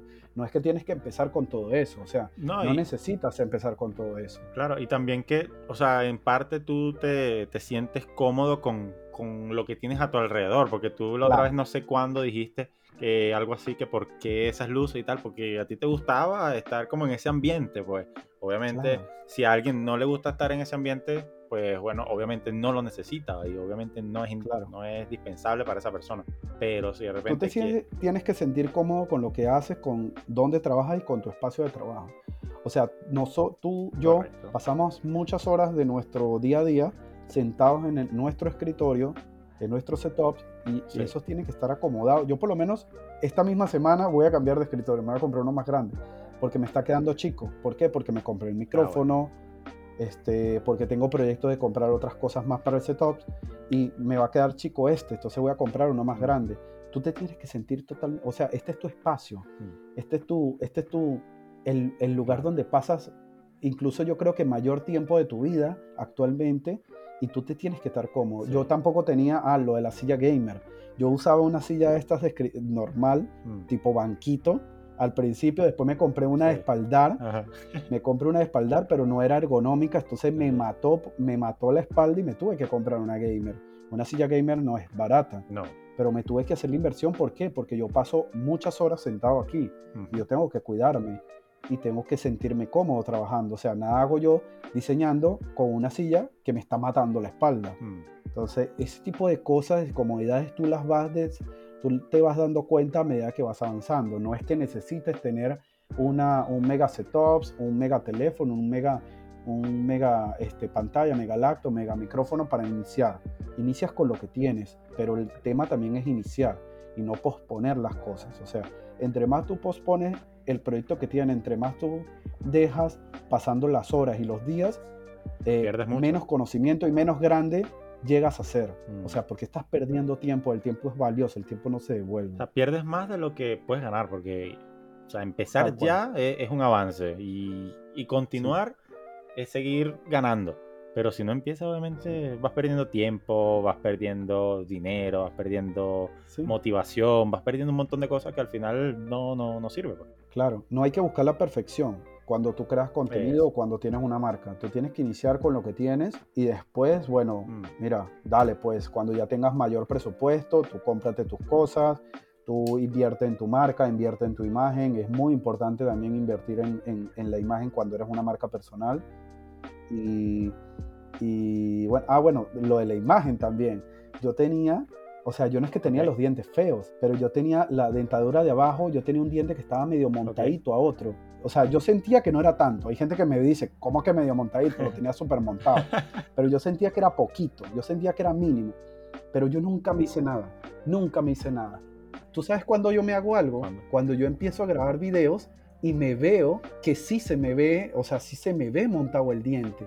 Entonces yo digo, vaya, qué feo, o sea, eso entretiene, eso distorsiona, eso eh, lleva a la gente a que tal vez no esté tan pendiente de la información si tú tienes ese diente, porque se van a fijar en eso, etcétera. O sea, no es lo mismo grabar un video con un, no sé, con un peinado verde a grabarlo como un peinado normal, o sea, obviamente vas a distorsionar la, la, imagen y, y, la gente va a captar es otra cosa. Vas a desviar la atención. Vas a desviar la atención, tal cual, tal cual, tus palabras. Entonces, eh, me tuve que, yo me acomodé los dientes por eso, por crear contenido. O sea, y, la gente lo dirá como que, no, bueno, eso son, pero es que todas esas cosas suman. O sea, cuando ya tú eres una marca, y yo me considero que soy una marca personal, que ya este, tengo un nivel tal vez bajo para algunos, pero yo considero que ya tengo incluso alianzas comerciales con marcas extranjeras que yo tengo que cuidar no solamente mi comunicación, no solamente eh, mi contenido, sino también, sino también mi imagen, lo que yo proyecto, porque todas esas cosas tienen que Yo creo que eh, dentro de todo este rato que estamos hablando, tú representas bastante el tema de, de sentirse cómodo, de estar cómodo y porque así de repente puedes dar hasta mucho más. Yo creo que, que, es eso, porque si de repente te sientes incómodo con algo, vas a estar con eso en la cabeza, que no, que no, que no, que no, y hasta que no lo arregles, no lo vas a... Puedes salir adelante, sí, puedes ir caminando, sí, pero vas a estar con eso. No, no, no, no, porque aún así tú has avanzado. Una anécdota con justamente este tema. ¿Te acuerdas cuando, bueno, eh, para los que nos están escuchando, Ilian y yo nos conocimos en un curso, haciendo una, un, curso sobre branding, y había una, eh, justamente Emma, que era el, que dictaba el curso, este, mencionó de un chico que había cambiado en una semana tres veces su foto de perfil. Ah, sí. ¿Por qué la cambias? Porque no te sientes cómodo. O sea, es como yo lo relaciono. No te sientes cómodo con eso, ¿por qué? Por algo. Entonces estás mm. cambiando la imagen, estás cambiando cómo, cómo, te vistes, cómo representas, cómo te ves. Y tienes que llegar a un momento que tú te tienes que sentir cómodo, pues si no abandonas. O sea, eh, son, son cosas que la gente tal vez no le da mucha importancia, pero sí importan. Y sí tienes que darle importancia. No sé si te acuerdas, pero es más justamente los de que había cambiado sí, sí, Sí, me acuerdo, sí me acuerdo. Pero es eso, es verdad lo que tú dices. Si te sientes cómodo, obviamente vas a dar mucho más. O sea, porque te vas a sentir más tranquilo, vas a tener menos presión, vas a tener menos estrés en unas cosas menos ansiedad, que, que, bueno, al final se convierte en tranquilidad y en, satisfacción. O sea, eso. Ahora, bro, mira, ya no estamos pasando de, la hora. Hay mucha gente que me dice, no, pero antes, antes era con, los míos, que no pasaban de 10 minutos, no, pero que dure más. Y ahora que duran más de una hora, no, que dure menos. No, pana, o sea, no, no. No, se puede. Mira, yo he escuchado los, tus podcasts largos, es en viajes, sobre todo. En estos días yo fui a visitar a un cliente que que su, su, local está como a hora y media de aquí, de mi casa, y yo mientras iba en el trayecto, en el taxi, iba escuchando el podcast. Es perfecto. No, es que, es que sí, yo también y de eso, yo dije, bueno, yo no quiero hacer un podcast de 30, 40 minutos, yo solo hablando, no. O sea, porque primero yo no consumo eso y yo no haría, yo estoy pensando en algo que yo consuma. O sea, si yo no lo consumo, ¿por qué voy a hacerlo? Porque fíjate, yo grabo esto contigo, lo edito y mientras lo voy editando, lo voy escuchando. Y mientras, y después que lo, lo, edito, que lo, que lo hago, lo escucho nuevamente. Y cuando lo subo, lo vuelvo a escuchar. O sea, yo lo escucho siempre. Y entonces, imagínate que yo haga algo que no me gusta. Como seis horas de, claro. Sí. Como, como seis horas que inviertes en cada podcast. No, demasiado. Pero es para que todo esté bien, porque eh, se, de repente se meten audios, de repente, ok, tenemos algún, eh, algún corte, algo, que de repente haya que omitir, qué sé yo. Hay muchas cosas que uno tiene que estar, eh, que uno cuida, o por lo menos que a mí me gusta cuidar. Sí. Pero eso, yo los largos lo hago para las personas que de repente o estén muy interesadas en esa persona, en la información, o que de repente, bueno, no tengan nada que hacer y, pongan, pongan el podcast ahí a sonar y ya. Y... Es perfecto cuando estás, de, cuando estás en un viaje, cuando estás este, tal vez cocinando, cuando te estás, bueno, la gente, no creo que alguien dure una hora bañándose, pero este, es perfecto para, para ese tipo de situaciones. Yo lo escucho sobre todo cuando estoy en un viaje. Cuando estoy en un viaje me parece genial porque, o sea, yo no soy una persona tan musical que dura una hora escuchando música en audífonos corridos, no, no soy tan así. Entonces me pongo un poco. Y aparte que lo que que yo por, por, lo menos lo he hecho así tipo charla, o sea, no es algo como que pregunta, pregunta, pregunta, no, o sea, nos podemos hablar aquí y hablamos de lo que sea y si se extiende, pues bueno, que se extienda, o sea, el, que lo quiere escuchar hasta el punto que lo quiere escuchar, pues bueno, lo corta y, ya, pues. Y, pero el que lo quiere escuchar completo, pues bueno, muchas gracias, o sea, así, así apoya más. Bienvenido. claro. Eh, lástima que voy a tener que montarlo en YouTube para ver si, si, bueno, porque Anchor, o sea, el tema de la monetización, no está habilitada. Pero bueno, ya me buscaré alguna manera de monetizar esta vaina. Pero es eso. O sea, eh, caemos en lo que empezamos. Si, si lo haces por el dinero, no, no lo vas a hacer bien. Y esto yo no lo hago por dinero porque me gusta. A mí me gusta comunicar con, por el audio, de verdad. O sea, yo soy de las personas que te pueden mandar una nota de voz de 10 minutos. Es que escúchame, Ilian. O sea, a veces no es necesario monetizar el contenido directamente el contenido a en verdad monetizarlo. ¿Por qué? Porque a lo mejor tal vez una marca que está buscando alguien para poder grabar un proyecto de este estilo, tipo podcast o algo audiovisual, escucha tu podcast, le gusta la manera como tú comunicas, la manera como tú trabajas y te contrata. Entonces, yo, o sea, es como, yo no monetizo Instagram, o sea, Instagram no me paga. Yo monetizo Instagram a través del contenido que yo desarrollo y capto clientes a través de eso. Igualito es YouTube, todavía yo no lo monetizo, Facebook yo no lo monetizo, ninguna red pero yo consigo clientes a través del contenido que subo ahí. Entonces, eh, con esa mentalidad también lo puedes ver. Que tal vez, ok, Anchor no me paga, pero a lo mejor a través de eso consigues clientes o, alianzas comerciales, etcétera. Muchas veces no son clientes, sino alianzas comerciales. O sea, digo que no me paga también por el hecho de que hay países que sí, sí, sí paga. O sea, meten como, ah, como una cuña ahí comercial y te pagan por el por qué cantidad de reproducciones. Pero acá en Latam no. Lamentablemente seguimos siendo, sí, lamentablemente Latinoamérica sigue siendo defectuosa en eso. Cuando esté por allá en Europa, no sé, ahí me creo otra cuenta de Anchor y, y migro todo para allá. Latinoamérica es bien defectuosa en todas esas cosas. Sí, demasiado. Mira, bro, para ir terminando entonces, un proyecto que, no sé, que no hayas empezado, pero que quieras empezar. Uf, mira, yo tengo ahorita en mente dos cosas dos proyectos que quiero darle muchísima fuerza. Uno es el YouTube, que ya empecé, este, que en algún momento quiero que eso pase a Twitch, que nunca lo he comentado, es una premisa que ah, estoy dando. claro, ¿por qué? Porque Twitch paga más que YouTube, de hecho.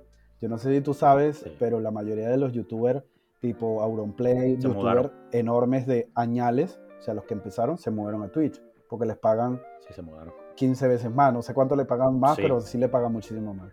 Entonces, claro, en algún momento donde yo tenga una comunidad grande en YouTube, yo también me mudo a Twitch. No dejo de hacer YouTube, tal vez no, pero sí abriría un canal de Twitch, pero ya cuando tengo una comunidad grande. Pero, fíjate que yo, yo eso, pero eh, que yo lo haría, no sé, yo pensando aquí, no sé si obviamente seguro lo habrás pensado.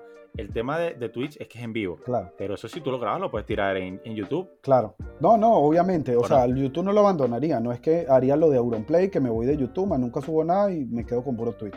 No, al menos que Twitch me pague, me que no sé, uno nunca sabe, ¿no? Pero, este, o sea, que me pague en el sentido que me contrate como imagen. Pero bueno, o sea, en algún momento quisiera llegar, cuando ya tengo una buena comunidad de YouTube, quiero abrirlo en Twitch también. Y la otra cosa que, quiero, que tengo aquí entre ceja y ceja, que voy a empezar, que aún no he iniciado, primicia, que lo sabe solamente gente demasiado cercana a mí, me voy a meter en los NFTs, a desarrollar ah, NFTs. O, sea, no compra y venta de criptomonedas, no compra y venta de NFTs, no. No, no. Artista de NFT. hacer el arte. O sea, me quiero meter en ese. Ah, estoy investigando, estoy viendo mucho. Hay muchas marcas que contratan profesionales que desarrollan este tipo de diseño, este tipo de NFTs y los contratan para que se los creen, ¿no? Obviamente Adidas tiene un equipo de, Adidas creó hace poco unos NFTs, tiene un equipo de diseñadores. Entonces, eso es lo que quiero, aspirar. Si no llego a ninguna marca, lo hago por mi cuenta. Es una inversión que uno tiene que hacer porque uno para subir un proyecto NFT uno tiene que pagar para subir a la, plataforma de OpenSea, etcétera, cualquiera. Pero sí me quiero meter en ese mundo. O sea, yo me visualizo, ese es el futuro, hermano. Y yo me visualizo en ese mundo de los NFT, siendo artista de NFT, o sea, desarrollando ese tipo de cosas. Es que mira, fíjate que... Eso no lo he iniciado, solamente estoy en investigación, pero sí lo, sí lo voy a hacer ya nos vamos a pegar a más de una hora y media, así que bueno, espero que lo hayan escuchado todo. Pero esta información vale bastante. Es que yo no entiendo, los diseñadores gráficos son los que tienen el mayor potencial en el tema de los NFT y muchos aún no lo saben. Muchos aún no lo saben. Claro, es y justamente ahí es donde voy a explotar. Mira, hace poco yo escuché, como te digo, yo estoy en fase de investigación. O sea, yo antes de meterme en un lío, yo me gusta investigar todo. Entonces yo estoy en fase de investigación. Claro. Y yo hace poco estoy escuchando podcasts, viendo documentales, viendo todo esto de cómo es el desarrollo de NFT y cómo es la venta de NFT, cómo se evalúa eso en el mercado, todo. Y yo hace poco escuché un podcast de un mexicano que decía, no hay mejor manera, no hay mejor momento en la historia de ser un diseñador y ser un programador que este. Porque eh, eh, él dice, ese chamo este, es programador y está trabajando en una plataforma que desarrolla todo este tema de NFTs y criptomonedas, sobre todo NFTs. Y él dice que él, tiene, él, conoce, tiene, o sea, obviamente haya hecho buen networking, que conoce diseñadores y programadores de 15 años que son millonarios, porque están metidos en ese mundo. O sea, un NFT se puede vender, que tú hagas un diseño, si la pegas, y tienes un buen proyecto, se puede vender en miles de dólares, incluso millones de dólares. Entonces, eso es algo que jamás un cliente te va a pagar, ¿me entiendes? Exacto, sí. Mira, yo en estos días, hace, no sé, creo que en, en enero, vamos a decir, yo estaba viendo en Twitter, yo estoy, yo sigo mucho el mundo de las NFT, de los juegos NFT, del mundo NFT en arte, yo lo sigo bastante también. Yo estaba scrolleando en Twitter y vi un diseñador venezolano que estaba vendiendo arepas NFT. Pero, pero la vaina, yo bueno, no sé si tú sabes, pero la vaina es que él ya tiene una comunidad. Él se armó como, como ese hype en, hacia ese mercado. Y el carajo eh, está vendiendo arepas, pero, o sea, la vaina no es una arepa. Es como una, como una chapa eh, bueno, tú aquí lo estás viendo porque estoy en video contigo, pero el que lo escuche es como Claro. una chapa, o sea, como un, un premio, ponte. ¿Sabes que entregan como una chapita y ahí tiene como un dibujo, como de un círculo con tres rayitas? ¿Sabes que la arepa se le dibujan como tres rayitas mm, tradicionalmente que son los... Ok, que es la marca Exacto. sartén. ajá, la- Y ese es el NFT, o sea, es como, como la placa azul, la placa dorada, la placa de bronce, de oro, lo que sea, con el circular y las tres rayitas. Y el bro lo está, lo está vendiendo. No me acuerdo cuánto en, en plata, pero lo está vendiendo. O sea, ¿pero por qué? Porque creó ese hype de la comunidad que él tiene a ese mundo y al final le terminaron comprando. Claro, es que lo que pasa es que, ah, mira, hay, hay, hay NFTs que son ridículos, o sea, este, yo por lo menos, hay un proyecto de NFT de un chico en India, algo así, que él se tomó una selfie, ni siquiera es un diseño, él se, él se, tomó una selfie diaria durante un año y, cada, sí. y, esos NFT, hay unos que le valen 2 Ethereum, 2 Ethereum, o sea, cada Ethereum son 3.000, creo que 3.000 y 3, algo, 3.500 tres mil y pico de dólares, o sea, son seis mil y pico de dólares por una foto de un tipo. Por una foto. ¿Entiendes? Los NFTs más caros que se han vendido son dibujos pixeleados, ni siquiera es que son ilustraciones que tú digas, wow, son diseños pixeleados. Este, pero yo los NFTs que quiero llegar a desarrollar en algún momento son modelados 3D. Y por eso es que yo también me estoy buscando capacitar y estoy empezando en, tem- en todo este tema del, del 3D porque quiero meterme en ese mundo, ¿no? Me encantan esos diseños 3D. Este, y, Sí, y sí, de hecho los usaba mucho en mi contenido y, Ok. y me quiero meter en eso, ¿no? En esos NFTs así 3D, en esos diseños de ese tipo. Y, y es, es- es mi proyecto, mi visión a, a futuro de, yo creo que mediano y largo plazo, porque corto lo Ok. dudo mucho porque es, un, es algo realmente que, que no te puedes meter a la ligera, pero yo creo Claro. que a mediano y largo plazo ese va a ser mi proyecto, eh, es mi proyecto, a mediano y largo plazo el entrar al NFT. Exacto, es que tiene que haber como una proyección, porque sin proyección, de repente, no sé, puedes vender lo que tengas. Unos 5, 10, 20, 50 NFT, no sé. Pero si tú no creas como esa proyección para que te vuelvan a comprar, para que esa Claro. persona como que puedan salir de lo que ya te compraron y volver a invertir en ti, o sea, tú tienes que crear un proyecto a largo plazo, pero reinvertible. O sea, Sí. que sea un ciclo y al final que la gente compre, venda, compre. Al final eso te genera a ti como que Es que- esa Es posición. que no solamente es el diseño, es también la historia y todo el Eso. tema que tú le incorpores alrededor del proyecto. O sea, es, es algo que va más allá del diseño. Y hay NFTs, hay proyectos NFTs que ese diseño son entradas a clubs o a círculos Exacto. sociales exclusivos. Entonces, ese tipo de cosas, obviamente un diseñador no lo va a hacer, pero lo puede llegar a hacer en conjunto. O sea, si tú te metes en ese mundo, vas a conocer, o sea, el networking que se hace así es muy grande, ahí es muy grande Sí. y son gente muy importante en todo el mundo, entonces, pues, quién sabes tú que puedas llegar a hacer una alianza comercial con un empresario de, no sé, de Dubai, de, de otro país, que quiere invertir en ti, que le desarrolles esos diseños y él hace todo el tema de, no sé, todo el tema de, de, de marketing, todo el tema de, de hacerte el proyecto grande, el hype, etcétera. Sí, Entonces, e- e- es un mundo fascinante y yo siento que es el futuro. sí. Es el futuro. Eso sí, yo creo que también eh, es que se puede adaptar para muchas cosas, pero está el tema también de las comunidades que de repente para las personas que enseñan, para las personas que, que Sí. siempre andan vendiendo cosas, o sea, eso puede ser un, un plus y un agregado muy grande. Claro, y tú sabes cómo yo sé que es el futuro, que ya las plataformas de redes sociales dicen que van a poder comercializar NFTs, ya lo anunciaron. Mm. En algún momento lo van a hacer. Sí, O sea, la gente a través de Instagram, a través de Facebook, a través de Twitter, creo que también lo dijo, va a poder en un momento comercializar NFTs. sí, Entonces, ¿cómo tú vas a decir, cómo tú te vas a negar a lo que viene? O sea, tú no puedes negarte a lo que viene, tú tienes que trabajar a lo que viene. claro, o sea, apenas, apenas escuches a alguien por allá, mira, no, que, que escuché esto, ah, voy para allá. Porque es- Claro. es así, pues. Bueno, mira, no te quito más tiempo, una hora y media. Hay gente que, bueno, ya, ya se fue, hay gente que todavía sigue aquí. No, por mí me quedo, por, por mí me quedo media hora más, pero sí, para que la gente. Sí, no, es que, mira, es que la gente a- a- Vamos apenas vea. Una hora 48 minutos, se va a espantar. ¿Qué? No. Entonces, es es mejor dejarlo como que en tiempos así como que una hora y 29, algo así, como que para que la gente, ah, mira, de repente no son dos horas, una hora y 29. Entonces, la gente ahí se enchufa y lo, escucha, pues. No, hermanito, muchas gracias por, por estar aquí. Por, mira, ha sido el capítulo, yo creo que va a ser el más largo porque no hay manera de comprimirlo a una hora. Pero no, va a, ser, va a estar buenísimo. Así que espero que la gente le guste. Ya, yo encantado de estar aquí. encantado de estar aquí. Gracias por tu invitación. Este, me gusta mucho este formato que has trabajado. Los he escuchado. Escuché el de Daniel, escuché el de Emma, escuché los tuyos solo. Está muy bien. Eh, muy poca gente ha, por lo menos que yo conozco, ha apostado al podcast y bueno, me parece genial este. Eh, y bueno, nada, encantado de haber compartido. Espero que a alguna persona le sirva lo que, lo que le comento, la experiencia que he tenido con agencias, con proyectos, etc.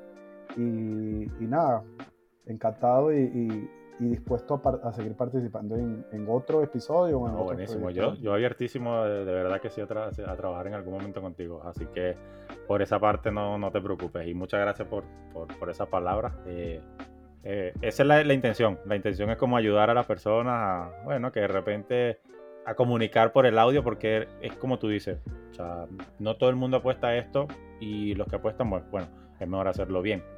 Eh, dime dónde las personas que estén escuchando esto te pueden encontrar, qué redes sociales y, para cerrar ahí. Manejo Instagram, eh, TikTok, y YouTube son las tres plataformas que estoy manejando más, también LinkedIn y todas con mi nombre, o sea, Jonathan Velosa, Jonathan, este, la H después de la T, Velosa con B chica y S. Y nada, así me consiguen. Eh, bien que explicaste cómo se escribe Jonathan, porque Jonathan se escribe un millón de maneras. Pero... Sí. sí, pero esta es la manera bíblica como se escribe Jonathan. O sea, la, la, Jonathan de la Biblia se escribe así.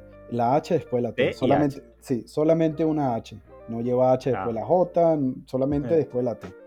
Y Velosa es, mi apellido, bueno, con B chica, con B pequeña y S, no es Z, es S. Velosa. Eh, perfecto, mano. Eh, bueno, muchísimas gracias, bro. que la pases bien y nos vemos ahí más adelante en otro episodio, quizás. Hasta luego. Vale, chao.